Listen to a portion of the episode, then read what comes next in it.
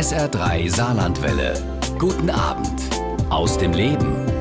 Wegen Corona finden mit einem Jahr Verspätung ab dem 23. Juli die Olympischen Sommerspiele in Tokio statt. Allerdings unter strengen Auflagen und ohne Publikum, weil die Corona-Infektionen in Tokio zuletzt stark angestiegen sind. Wie sinnvoll und vor allem wie sicher Olympische Spiele unter solchen Bedingungen sind, darüber unterhalten wir uns heute bei SA3 aus dem Leben, ja mit dem ehemaligen Weltklasse-Schwimmer, Sportfunktionär und Mediziner Klaus Steinbach. Er war selbst bei mehreren Olympischen Spielen dabei, 1972 in München und 1976 in Montreal als Sportler und 2000 in Sydney und 2004 in Athen als Leiter der deutschen Olympiamannschaft. Ja, und heute Abend ist er, wie gesagt, mein Gast, worüber ich mich sehr freue. Schönen guten Abend, Herr Steinbach, und schön, dass Sie da sind. Danke. Herr Steinbach, am Freitag beginnen die Olympischen Spiele, ja, zwar unter strengen Regeln und ohne Publikum. In Tokio gilt ja schon seit längerem ein Ausnahmezustand. Der soll auch über die ganze Dauer der Olympischen ja, Sommerspiele gelten. Viele Japaner hätten sich gewünscht, dass die Spiele noch einmal verschoben werden oder gar abgesagt werden, weil sie Angst haben, dass die Corona-Zahlen nach oben gehen. Wie finden Sie das, dass die Spiele stattfinden? Sagen Sie, das ist richtig oder hätte man sie noch mal verschieben sollen? Also ich bin der Auffassung, dass es richtig ist, dass die Spiele stattfinden. Ähm, einmal verschieben, das geht und das kann man allen Beteiligten irgendwie zumuten. Natürlich haben die Zuschauer gehofft, dass sie selber mit dabei sein können. Das äh, ist jetzt nicht der Fall. Ähm, aber auch wenn man den internationalen Sportkalender sich anschaut, äh, so einfach äh, das noch ein Jahr zu verschieben ist, geht es nicht. Gleich im nächsten Frühjahr sind ja auch schon die Winterspiele.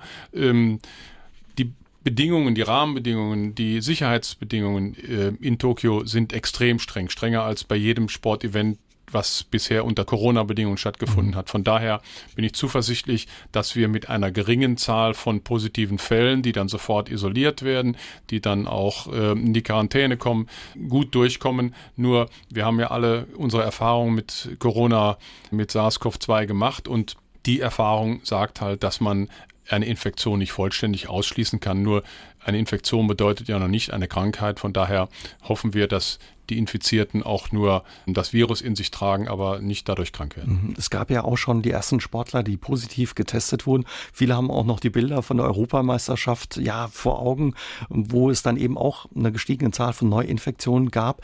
Mhm. Viele machen sich jetzt eben auch Sorgen, dass die Zahlen hochgehen, aber Sie sagen, unter solchen Bedingungen ja, kann man das trotzdem einigermaßen hinkriegen. Ja, das ist nicht vergleichbar mit äh, den Fußball-Europameisterschaften, äh, wo in Budapest, äh, in Dänemark, vor allen Dingen aber im Wembley Stadion in London eigentlich jegliche Sicherheitsmaßnahmen entweder nicht gegriffen haben, nicht ausreichend waren von Anfang an oder unterlaufen wurden. Das wird in Tokio nicht der Fall sein. Hier wird also sehr, sehr streng und konsequent gehandelt. Das ist also nicht vergleichbar mit dem, was wir bis jetzt erlebt haben. Outdoor-Sportarten sind eh nicht sonderlich gefährdet, ähm, aber allein auch das Leben im Olympischen Dorf äh, wird sich erheblich einschränken. Sportler dürfen nur sehr spät anreisen, müssen alsbald nach dem Wettkampf wieder heimreisen, um möglichst wenig Kontakte zu haben. Und äh, auch im Dorf gibt es extrem strenge Regeln. Alle Athleten und Funktionäre werden täglich getestet. Also mhm. da ist schon sehr, sehr hohes Sicherheitsniveau, das höchste, was es überhaupt äh, bei Sportevents bis jetzt gibt. Was hätte denn eine erneute Absage für die Sportler bedeutet? Also eine erneute Absage oder beziehungsweise ein Verschieben hätte dem Ausfall der Olympischen Spiele 2020 wäre mit dem gleichgekommen. Man hätte die Olympischen Spiele nicht zwei Jahre später noch in den Sportkalender äh, integrieren können und äh, auch vor Ort hätte man das in Tokio aus meiner Sicht nicht weitermachen können. Gleichzeitig sind nennenswerte äh, finanzielle Mittel äh, ja investiert worden und äh, natürlich waren auch das Organisationskomitee, die Organisatoren äh, in Tokio waren hochgradig daran interessiert, dass die Spiele stattfinden, dass auch das, was sie für die Spiele vorbereitet haben, auch gesehen wird und äh, sichtbar wird, sprich also die Stadien, die Sportstätten, mhm. die da neu entstanden sind. Und was hätte das ja für die Sportler, Sportlerinnen persönlich bedeutet? Sie selbst haben das erlebt. Sie wären 1980 zum dritten Mal als erster Deutscher bei drei Olympischen Spielen angetreten. Das war 1980 in Moskau. Die fielen dann aus, ja, wegen einem Boykott. Was hat das damals für Sie als Sportler ähm, bedeutet? Sie fielen nicht aus, aber die deutsche Mannschaft hat unter anderem nicht teilgenommen? Ja, wir haben wegen des Einmarschs der, der Russen nach Afghanistan, das hat Ende 79, ähm, ist die Entscheidung gefallen, dass äh, die deutsche Olympiamannschaft nicht in Moskau startet. Es gab nennenswerten politischen Druck äh, aus den USA, was man sich vorstellen kann. Und es gab eine mehrheitliche Entscheidung, nicht zu starten. Das war für uns eine Riesenenttäuschung. Für mich wären es die dritten und letzten Olympischen Spiele gewesen. Ich hatte meine Medaillen in München und Montreal gewonnen. Da war das nicht ganz so schlimm, obwohl die Enttäuschung extrem groß war. Aber wir hatten Leute in der Mannschaft, in anderen Sportarten war das genauso. Die haben erst nach 76, nach den letzten Spielen dann ihre Topform erreicht, haben sich auf internationales Niveau hochgearbeitet und waren dann vier Jahre später, 84, schon nicht mehr auf diesem Niveau. Das heißt also, haben ihr, ihr Lebensziel, für das sie trainiert haben und für das sie auch fit waren, durch diesen Boykott verpasst. Und äh, also diese Enttäuschung wünsche ich niemanden, die erlebt zu haben und die durchzumachen. Und äh, ähm, ich bin froh, dass die Spiele stattfinden. Ich hoffe, sie finden unter guten Rahmenbedingungen mhm. statt und äh, mit wenig Ausfällen. Wie lange bereitet man sich auf solche Spiele als Sportler vor? Ist es, ja, wie viel Vorbereitungszeit brauchst du? Also in der olympischen Terminologie spricht man von einer Olympiade, wenn man die vier Jahre Vorbereitungszeit versteht auf dem Weg dorthin. Aber kein Sportler, der mit seiner Karriere beginnt, schafft es in vier Jahren, äh, sich zu qualifizieren. Also er wird eine entsprechende Jugendphase, eine Aufbauphase hinter sich haben. Und äh, wenn ich dran denke, meine äh, ersten ja, Wettkampfjahre im Schwimmen lagen etwa sieben, acht Jahre vor München 72 und das war noch eine relativ kurze Zeit. Viele Sportler brauchen da noch etwas länger, bis sie dann tatsächlich, wenn sie es überhaupt schaffen, sich für Olympia zu qualifizieren. Also es ist ein langer Weg und wenn ich Sie richtig verstehe, bekommt man diese Chance nicht häufig im Leben, vielleicht sogar nur einmal. Es gibt nicht so viele, die an zwei oder mehr Olympischen Spielen teilgenommen haben. Die meisten schaffen es einmal und sind da überglücklich darüber und äh, ja, und noch, noch besser ist es natürlich, wenn man mit einer Medaille heimkommt. Herr Steinbach, Fans dürfen auch nicht dabei sein, keine Zuschauer im Stadion, auch nicht aus Japan, ausländische schon gar nicht, auch nicht bei der Eröffnungsfeier. Das erste Mal in der Geschichte der Olympischen Spiele. Ja, was fehlt da, wenn ja keine Zuschauer bei, den, bei der Eröffnungsfeier dabei sein dürfen? Da fehlt immens viel äh, Atmosphäre, das ist völlig klar. Das Gastgeberland bereitet sich über Jahre im Grunde auf diese Spiele vor, äh, auch die Bevölkerung. Das, äh, die Stimmung ist in der Regel positiv. Und äh, ja, wenn ich das damit vergleiche mit 1972, meine Schwester Angela, noch ein Jahr jünger als ich, damals 17 Jahre, und ich, wir waren beide in der Olympiamannschaft und äh, kommen dann als letzte Mannschaft ins Stadion und äh, ja, wenn der Ansager dann das Land aufruft, ja, da, das ist extrem emotional. Mhm. Ja, und 80.000 Leute sind total begeistert. Stadion ist voll. Also, das ist mit dem, was wir jetzt in diesen Tagen erleben werden, leider nicht vergleichbar. Also es tut mir leid für die Athleten, es tut mir leid auch äh, für das Gastgeberland, dass es unter diesen Bedingungen die Olympischen Spiele haben darf, haben soll und, und sie gerne ausrichtet. Und man kann natürlich auch den Unmut einiger, die nicht so sportinteressiert sind, auch verstehen. Da muss man Verständnis für mhm. haben. Was bedeutet das aber jetzt, wenn wir mal auf die Wettkämpfe gucken, für die Sportler und Sportlerinnen, wenn da kein Publikum da ist? Fehlt da was oder ist man da, wenn man ja an seinen Wettkampf kommt, vor seinem Wettkampf steht, so fokussiert, dass das gar nicht so eine große Rolle spielt? Ja, die meisten Athleten sind schon ganz ordentlich im Tunnel und äh, die Scheuklappen sind äh, ziemlich eng angelegt, weil man gelernt hat zu fokussieren auf das, was man dann leisten möchte. Aber zum Beispiel in Spielsportarten, ja, die über zwei Halbzeiten gehen, da ist die Stimmung der Zuschauer schon, schon ganz wichtig und hilfreich. Man spricht ja nicht äh, ohne Grund beim Fußball vom zwölften Mann, der dann hinter einer Mannschaft steht oder wie im Handball ist das ja genauso. Also da wird schon einiges fehlen, aber für unsere Athleten ist es doch tatsächlich so, lieber unter diesen Bedingungen zu starten, als gar nicht starten zu dürfen. Mhm. Denn das äh, wäre ein ziemlicher Bruch in, in ihrer Lebenskarriere als Spitzensportler. Wenn wir mal gucken, weil Sie gerade das deutsche Team angesprochen haben, ähm, haben Sie was mitbekommen? Haben Sie noch Kontakt, ja, zu Teamteilnehmern? Ja, zu einigen, zu einigen habe ich noch Kontakt, vor allen Dingen natürlich auch aus dem Betreuerteam, weil ich ja als Sportmediziner natürlich auch Kontakt habe zu den Kollegen, die jetzt Teilmannschaften betreuen und äh, zum Beispiel auch äh, Professor Wohlfahrt, äh, der Leiter der Olympiamannschaft, äh, arbeitet mit mir seit Jahren in einem Expertengremium zusammen und äh, ja, da kann man sich vorstellen, da steht man schon in Kontakt, ja, mhm. auf jeden Fall. Wie groß ist da die Vorfreude vor ja so einem Ereignis wie den Olympischen Spielen bei den Sportlern und Sportlerinnen? Die Vorfreude ist enorm und deswegen war die Enttäuschung natürlich auch sehr groß, als die Spiele 2020 dann um ein Jahr verschoben werden mussten. Aber nichtsdestotrotz, diejenigen, die dort sind, wollen ihr Bestes, für das sie jetzt viele Jahre trainiert haben, noch ein zusätzliches Jahr drangehängt haben, wollen ihr Bestes geben und hoffen unter diesen Bedingungen, die sie jetzt vorfinden, nicht nur die örtlichen Bedingungen, sondern auch die gesamten Bedingungen in der Vorbereitung ihrer eigenen Leistung, aber auch in der Vorbereitung der Konkurrenz. Hoffen sie, dass es einen fairen Wettbewerb gibt mit guten Leistungen, ja, und auch fairen Ergebnissen. Mhm. Man sagt ja, die Olympischen Spiele, das soll eigentlich ein Sportfest sein, das größte Sportfest der Welt, wo sich ja Sportler aus der ganzen Welt treffen. Was geht da jetzt ein Stück weit verloren, zum Beispiel auch im Olympischen Dorf mit all diesen Sicherheitsvorkehrungen und Abstandsregeln, die man einhalten muss? Ja, die Atmosphäre im Olympischen Dorf ist eine ganz besondere. Ähm, das berichten vor allen Dingen die Sportler, die normalerweise unter klassischen Profibedingungen gestartet sind. Wenn ich an Boris Becker oder Steffi Graf aus dem Tennis denke, die waren fasziniert von dem Leben im Olympischen Dorf. Die konnten sich das so gar nicht vorstellen, weil sie normalerweise halt eben Fünf-Sterne-Hotels und Abgeschlossenheit kennen. Aber Sportler, die, ich sage jetzt mal, auf wirtschaftlichem Amateurniveau mhm. unterwegs sind, das sind die meisten unserer deutschen Sportler, äh, die sind zwar professionell im, im Trainingsaufwand und im Sport, aber wirtschaftlich halt Amateure.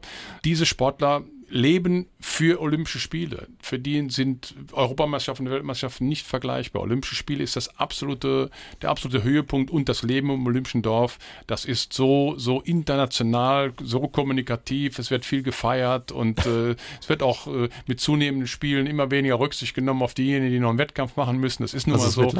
Man hat ein mhm. halbes Jahr lang wie ein Asket gelebt und äh, wenn dann der eigene Sport vorbei ist, äh, dann ja, wird laut gefeiert, aber das wissen die Athleten und äh, sie, sie, saugen das auf und, und das wird zum großen Teil fehlen. Da lässt man es auch schon mal krachen. Ich habe mich gewundert bei der ähm, Vorbereitung, weil ja auch Alkohol diesmal verboten ist im Olympischen Dorf. Also, wenn ich Sie richtig verstehe, unter normalen Bedingungen äh, lässt man es da krachen und ja, fliegen da auch schon mal die Korken dann. Ja, aber Alkohol ist keine Grundvoraussetzung, um gut feiern zu können. Die Freude ist das alles Entscheidende mhm. und äh, natürlich wird dann auch äh, ein bisschen Alkohol irgendwo herkommen.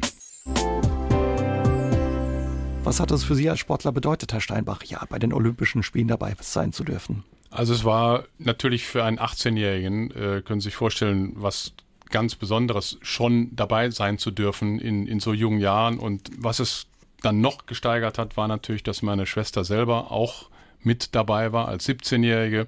Und wir haben dann beide eine Medaille mit nach Hause bringen dürfen. Also das war schon was ganz Großes. Mhm. Und äh, da hatten wir natürlich mit geliebäugelt, äh, zu ein, zwei Jahre vorher, dass wir es vielleicht schaffen, äh, in, was die Qualifikation anbelangt. Dass es dann aber für uns beide geklappt hat, das war schon sensationell. Nehmen Sie uns mal mit, ja, in diese Situation, wenn man die Medaille dann gewinnt, auf dieses Treppchen steigen darf. Bei Ihnen 72 in München war es die Silbermedaille ja. mit der Staffel. Wie ist dieser Moment? Ja, also, ähm, dass wir eine gute 4x200 Meter Staffel hatten, das wussten wir. Vorher gab es die 200 Meter Graul, Werner Lampe und ich, wir waren beide im Finale. Wir hatten Hans Fastnacht für die Älteren unter Ihnen und den Zuhörern, die können mit dem Namen noch wirklich gut was anfangen. Wir waren also eine starke 4x2. Wir wussten, dass wir eine Chance haben auf eine Medaille.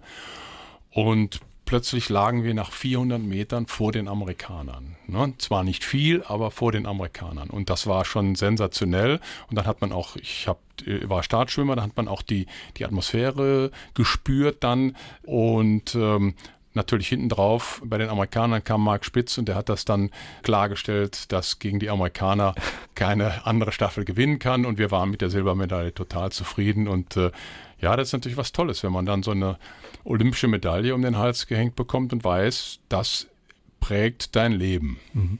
Weil Sie sagen, das prägt dein Leben. Hat es Ihr Leben verändert, ja, auf einmal ja, Silbermedaillengewinner bei den Olympischen Spielen zu sein? Ja, wissen Sie, wenn man überhaupt mal es bis dahin geschafft hat, nach dem Motto dabei sein ist alles, äh, ist zwar gut und schön, aber dann will man natürlich auch noch ein mhm. bisschen mehr. Und äh, das hat gut geklappt. Auch als 18-Jähriger war ich über 100 und 200 Meter Kraul im Finale als Jüngster und das war natürlich schon was. Und dann ja, ist der Reiz natürlich da, weiterzumachen. Man lernt sich zunehmend zu fokussieren und äh, lernt auch dann parallel mit Uni, mit Studium, mit anderen Sachen gemeinsam zurechtzukommen. Den Leistungssport der in der Intensität damals nicht so intensiv war, wie er heute betrieben wird. Das muss man ganz äh, ehrlich sagen. Deswegen sind die Zeiten ja auch heute schneller.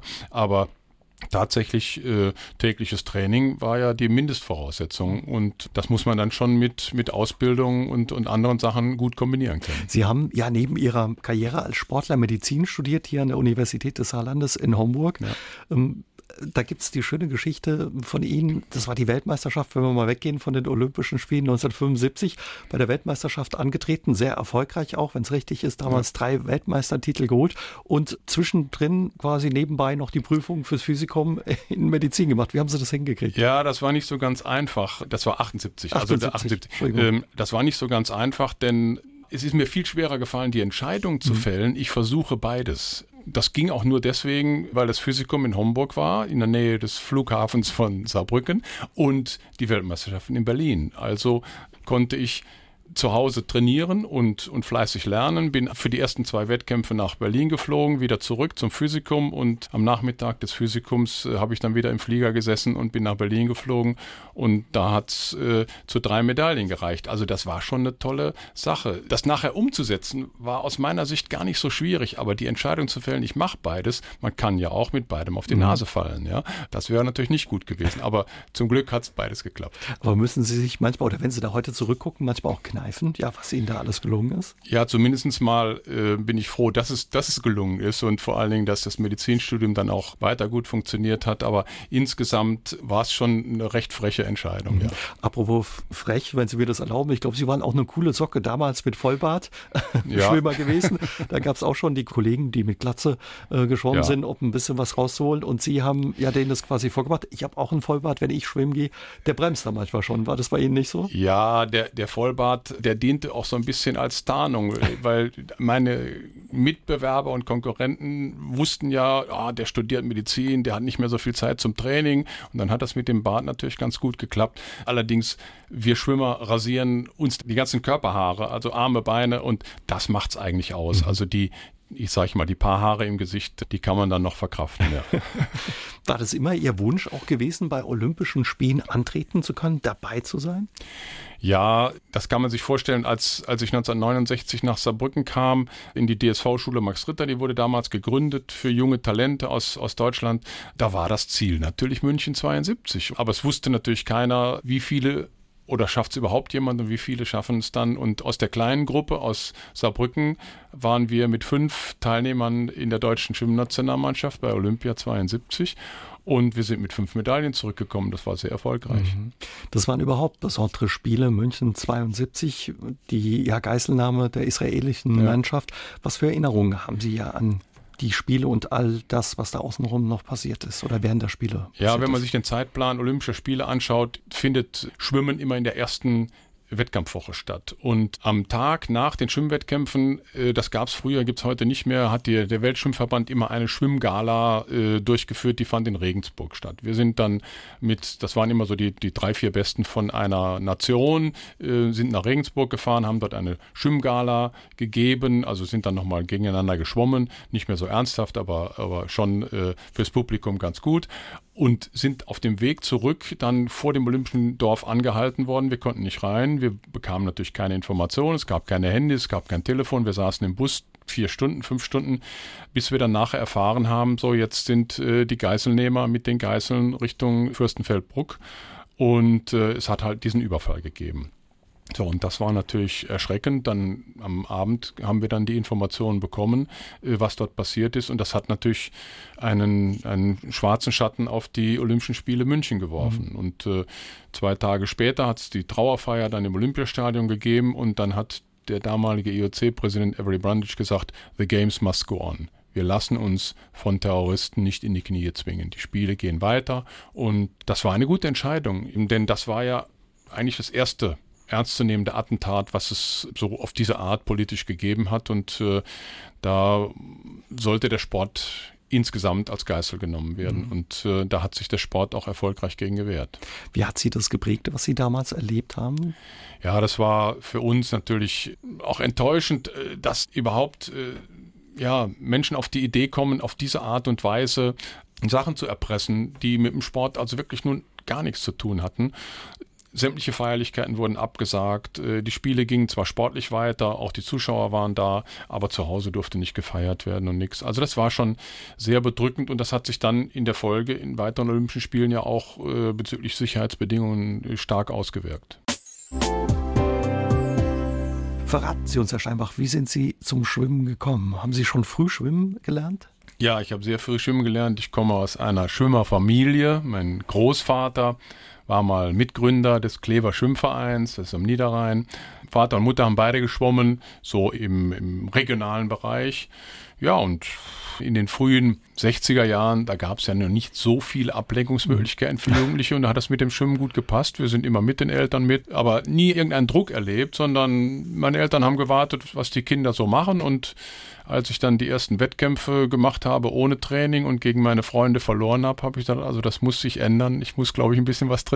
Also da war schon der Ehrgeiz früh da. ja, aber das war alles noch auf einer relativ spielerischen Ebene und dann habe ich gemerkt, dass durch Training äh, sich die Leistung spürbar mhm. verbessern. Ja, und habe dann weitergemacht. Weil Sie den Spaß gerade ansprechen, der Spaß hat Ihnen bei allen ähm, sportlichen Erfolgen und bei all dem harten Training, Schwimmen stelle ich mir so vor, ist ein hartes Training, immer eine große Rolle gespielt. Der war Ihnen wichtig. Absolut. Ähm, wir waren ja, ähm, das muss man auch wissen, reine Amateure. Amateure ähm, ohne finanzielle Unterstützung jetzt aus der aus Werbung oder Wirtschaft oder sonst irgendwas. Es war bis 1981, das war ja schon nach dem Ende meiner äh, Schwimmkarriere, waren, war es verboten, überhaupt Geld oder Werbung zu machen, Geld anzunehmen oder sonst irgendwas. Die einzigen, die uns unterstützt haben, und da sind wir alle Sportler dankbar, ist die Stiftung Deutsche Sporthilfe. Dort bin ich heute im Aufsichtsrat und unterstütze die 4000 Athleten, die wir fördern auf dem Weg zum Beispiel zu Olympia.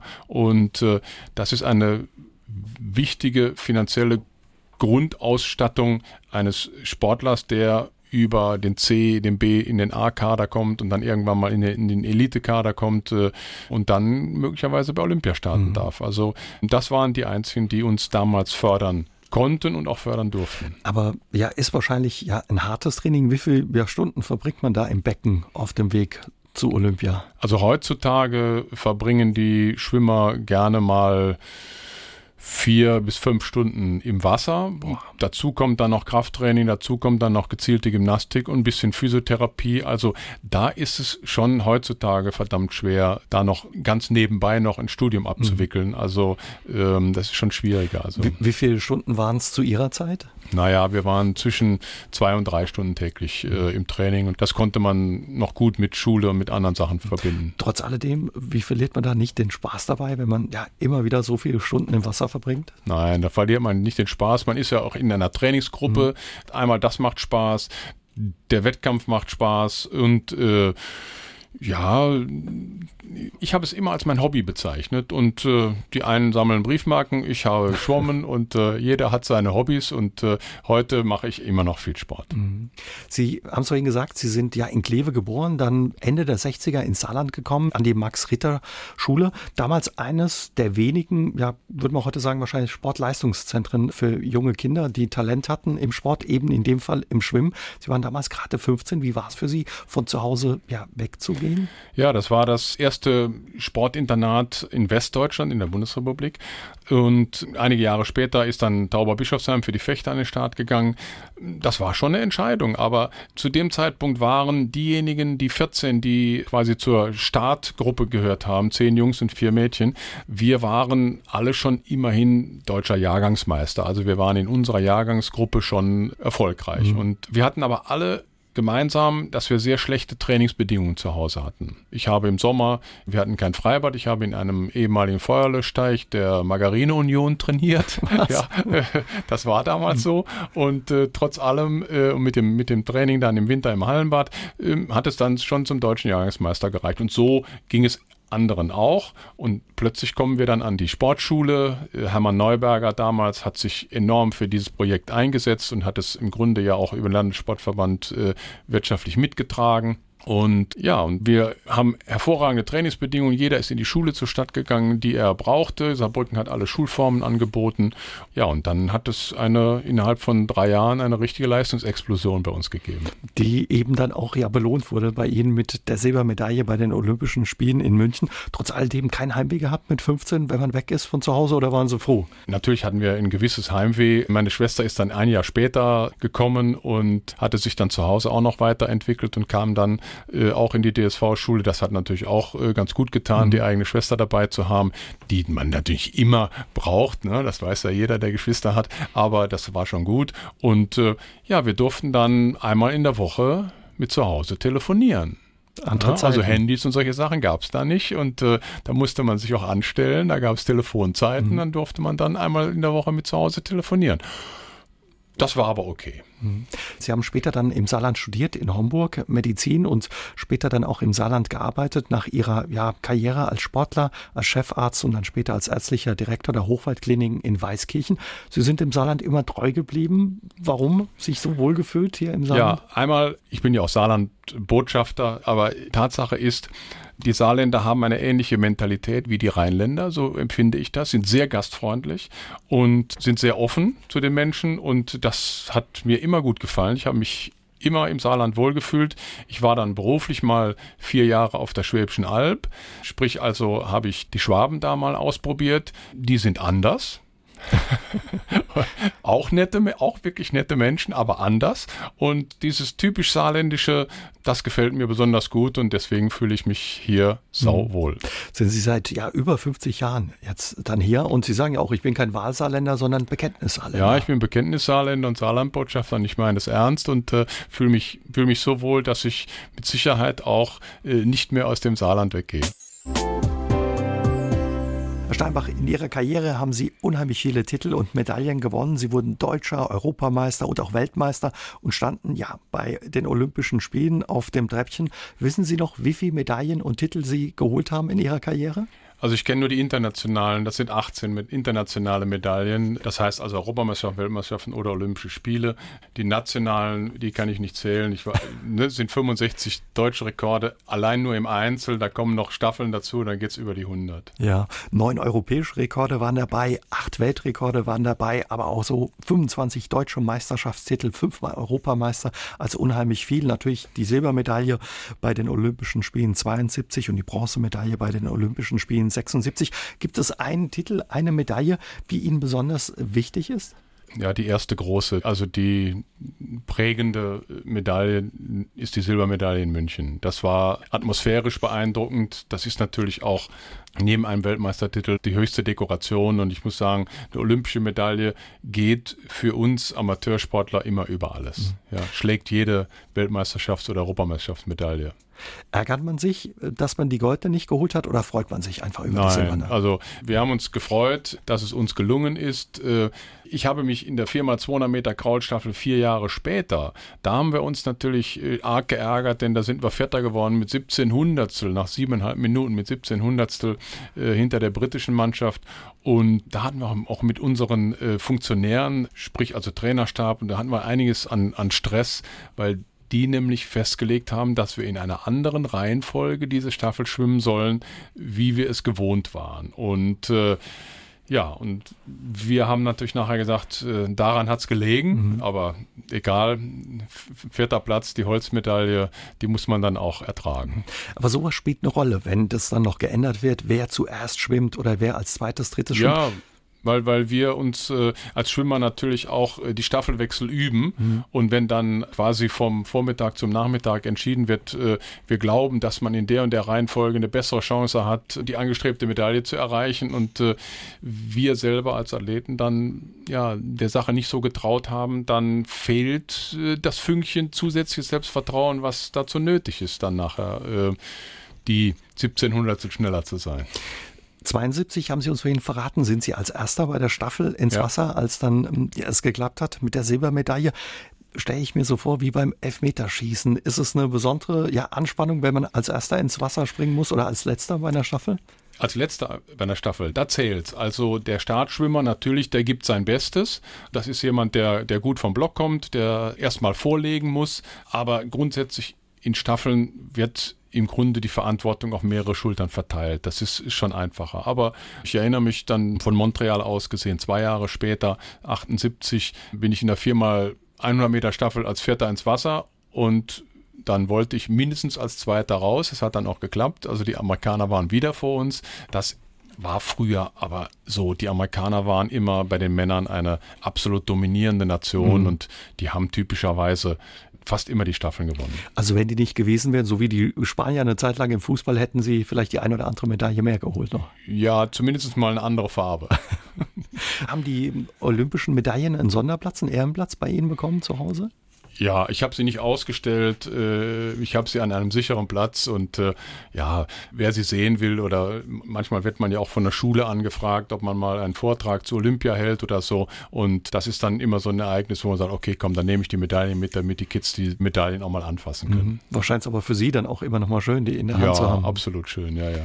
Wie hat der Sport überhaupt ja Ihr, Ihr Leben geprägt und was hat er Ihnen auch mitgegeben bei all dem, was Sie noch erreicht haben, später auch als Mediziner und als Sportfunktionär? In erster Linie die Fokussierung und auch die Möglichkeit, sich auf zwei oder gar mehrere Sachen gleichzeitig zu konzentrieren. Also sprich Beruf und Sport oder Ausbildung und Sport. Das ging dann und äh, ich habe ja dann auch mehrmals als Delegationsleiter die Olympiamannschaft angeführt, wenn man so will, also äh, verantwortet, war dann auch der letzte NOK-Präsident, Nationales Olympisches Komitee für Deutschland, der letzte NOK-Präsident, bevor wir in die Fusion mit dem Deutschen Sportbund, den DOSB, gegründet haben. Und das alles parallel zu meiner beruflichen Tätigkeit äh, in Weißkirchen und das alles im Ehrenamt. Also da muss man schon Spaß dran haben. Man muss dann auch wissen, wie man das Ganze miteinander kombiniert und wie man das verantworten kann. Und da hat der Sport geholfen. Ja, absolut. Die, Disziplin. Ja, die Fokussierung auf jeden Fall.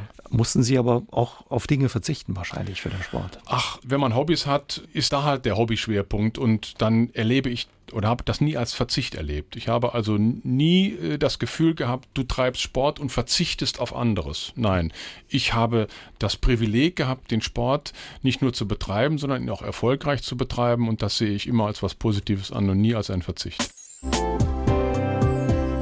Wir hatten es vorhin, Herr Steinbach, ja über die Glatzen. Rainer hat ins Studio gemeldet, erinnert sich noch an Ihre Schwimmzeit und Ihren ja, Teamkollegen Werner Lampe, der sich damals offenbar eine Glatze rasiert hat. Und äh, er wollte wissen, bringt es wirklich was, diese Glatze? Macht das ein bisschen schneller oder? Ich weiß es nicht. Ich habe es selber noch nicht ausprobiert, aber beim Werner hat es ganz offensichtlich geklappt. Werner Lampe war mit mir gemeinsam und natürlich mit Marc Spitz und einigen anderen im Finale über 200 Meter Freistil in München.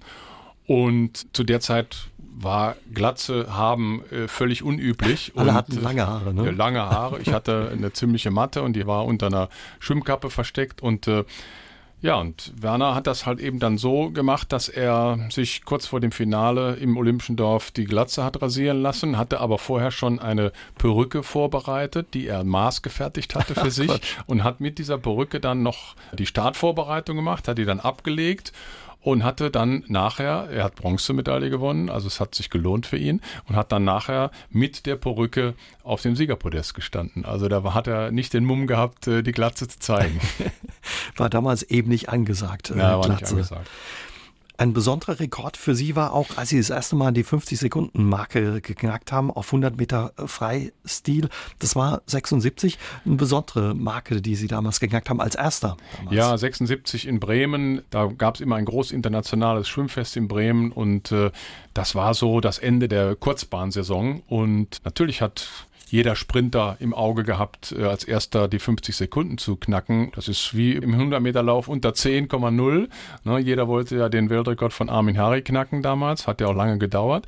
Und ja, so war das bei uns auch. Und es gab eine Nationalstaffel am Tag vor dem Einzel über 100 Freistil. Und da bin ich als Startschwimmer bereits 49, 99 geschwommen. Und das war dann der tatsächliche Bruch dieser 50-Sekunden-Grenze. Und dann einen Tag später im Finale über 100 Meter bin ich dann noch ein bisschen, noch zwei Zehntel schneller geschwommen. Mhm. Also das war schon, oder das ist was Besonderes, ja. Mhm. Heute schwimmen die drei Sekunden schneller und wenn die Fernsehkamera das äh, mich heute äh, mit der damaligen Zeit gegen die Spitzenschwimmer heute zeigen würde, ich wäre gar nicht mehr im Bild. So, so weit wäre ich hinten dran. Äh, also die Zeiten haben sich enorm verbessert mittlerweile. Warum sind die heute so viel schneller? Ist das ein anderes Training? Oder? Es, wird, es wird anders trainiert, es wird umfänglicher trainiert, es wird äh, auch äh, mehr Krafttraining gemacht. Also das war bei uns eigentlich unüblich, äh, Krafttraining zu machen. Das weiß man aber heute, dass auch ein Submaximal- oder Maximalkrafttraining einen Schwimmer verbessern kann.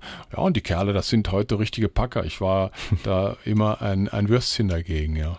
1980 haben Sie dann ja Ihre aktive Sportkarriere beendet. Sie hatten uns gesagt, Sie wollten ursprünglich noch zu den Olympischen Spielen nach Moskau, was dann nicht geklappt hat wegen des Boykotts. Wie schwer ist es gewesen, ja, den Sport hinter sich zu lassen und die Karriere zu beenden? Ach, das ist mir nicht schwer gefallen. Ich war zu dem Zeitpunkt bereits im fünften Jahr des Medizinstudiums, also äh, und meine meine gesamte Karriereplanung, sportliche Karriereplanung war auf letzte Olympische Spiele 1980 in Moskau ausgelegt. Ich wollte danach sowieso aufhören. Ich mhm. war da zu dem Zeitpunkt ja schon mit Abstand der Älteste in der Nationalmannschaft mit 27 Jahren. Heute schwimmen die alle viel länger. Marc Spitzer hat mit 22 aufgehört, wenn man sich das bewusst macht, weil wir halt alle parallel was für unseren Beruf tun mussten. Und äh, das hat dann bei mir ganz gut geklappt. Ich habe da nie was vermisst. Ich habe dann andere Sportarten gemacht, habe Marathon gelaufen und fahre heute leidenschaftlich Rennrad und Mountainbike und äh, ja, halte mich fit und äh, andere Sportarten sind dann reizvoller als den eigenen Sport immer weiter mhm. zu betreiben. Angeblich gehen Sie äh, nicht mehr schwimmen, stimmt die ja, Geschichte? Ich, ich mache sogar den Witz, dass ich noch nicht mal mehr in die Badewanne gehe, sondern nur noch duschen. Aber äh, Spaß beiseite. Es ist so, ich schwimme gerne im offenen Meer. Vor allen Dingen, wenn es kräftige Wellen gibt, das liebe ich. Aber so im Flachwasser äh, reizt mich äh, immer noch nichts. Mhm. Also zu viel Zeit dann einfach im Schwimmbecken verbracht. Ja, auch äh, ich, andere Herausforderungen sind auch mhm. sehr reizvoll. Sie sind im Sport aber treu geblieben, dann eben als Sportfunktionär in ganz unterschiedlichen Ämtern bis hin eben zum Präsidenten des Nationalen Olympischen Komitees bis 2006. War das immer ja so der Plan, auch dann Sportfunktionär zu werden oder warum haben Sie diese Ämter übernommen? Nein, das, das hat sich eigentlich äh, zufällig ergeben. Was heißt zufällig? Ich war äh, Mannschaftsarzt äh, der Volleyballnationalmannschaft der Frauen 96 in, in Atlanta und habe mich eigentlich immer ähm, auch ein bisschen sportpolitisch engagiert. Ja, und dann hat mich mein Amtsvorgänger Walter Tröger hat mich gefragt, ob ich ein Amt für das NOK übernehmen wollte im Leistungssportausschuss, den wir gemeinsam damals mit dem Deutschen Sportbund gemacht haben.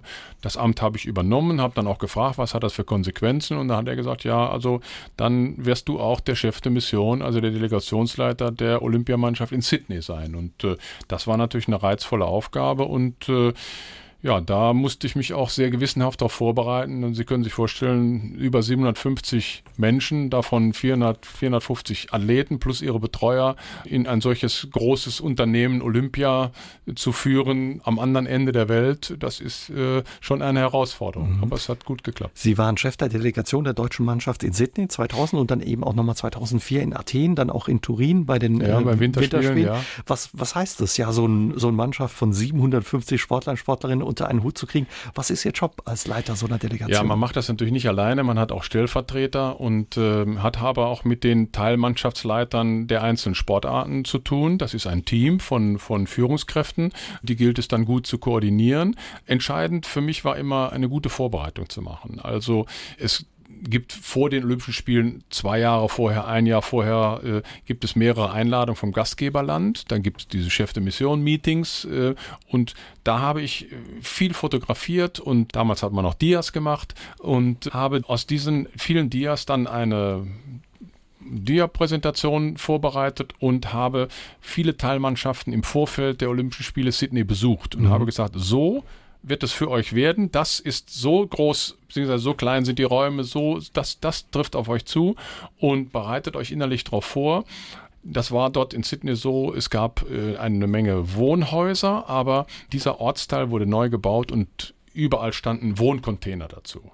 Und da habe ich entschieden, ihr Athleten könnt entscheiden, wo ihr wohnt, im Haus oder im Wohncontainer. Nicht die Offiziellen entscheiden, dass sie im Haus wohnen und die Athleten im Wohncontainer, sondern umgekehrt. Wer im Container wohnen will, kann das gerne machen, soll er mir sagen. Ähm, und dann die Athleten haben sich meistens für die Häuser entschieden und haben gesagt, Mensch, das ist ja einer, der denkt an uns. Da habe ich gesagt, ja, ich bin ja auch einer von euch. Ich habe das alles schon hinter mich gebracht und äh, jetzt weiß ich, wo es drauf ankommt und das ist gut für euch und das ist gut für eure Leistung. Nur irgendwann kommen wir an den Punkt, dass ich sage, sorry, mehr kann ich hier für euch nicht machen. Und dann möchte ich, dass ihr das akzeptiert und keine langen Diskussionen und Lamentierereien. Ihr sollt euch auf euren Wettkampf vorbereiten. Das Aber- haben sie gemacht und das war gut. Aber aus Ihrer eigenen Erfahrung spielt dann sowas auch schon eine Rolle. Wenn ein Zimmer klein ist, das Bett zu hart oder so bei der Vorbereitung auf einen Wettkampf? Ja, eine Weltmeisterschaft in einem Hotel ist viel kommoder. Man hat mehr Trainer dabei, man hat mehr Physiotherapeuten dabei, mehr Betreuer.